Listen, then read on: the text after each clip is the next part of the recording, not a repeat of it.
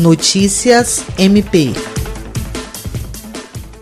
O Ministério Público do Estado do Acre participou nesta terça-feira, 26 de maio, de reunião online com autoridades do Sistema de Justiça e da Segurança Pública com o objetivo de delinear medidas conjuntas que possam impedir a prescrição de inquéritos policiais e ações penais de violência doméstica e familiar contra mulheres. A preocupação dos órgãos que compõem a rede de atendimento e proteção à mulher é com o significativo número de inquéritos e ações penais que estão na iminência de prescrição em Rio Branco. Tal fato ocorrendo, a pretensão de punir o agressor não pode ir adiante porque há extinção da pena e a investigação é arquivada. Da parte do MP Acreano participaram o Corregedor-Geral Celso Jerônimo de Souza, a coordenadora do Centro de Atendimento à Vítima, Procuradora de Justiça Patrícia Rego e as promotoras Dulce Helena de Freitas Franco e Diana Soraya Tabalipa, ambas da 13ª Promotoria de Justiça Criminal especializada no combate à violência doméstica. Para o Corregedor-Geral do MPAC, é preciso envolvimento de todas as instituições no enfrentamento da prescrição, já que a justiça é uma engrenagem que, para funcionar bem, depende do empenho das partes. Jean Oliveira, para a Agência de Notícias do Ministério Público do Estado do Acre.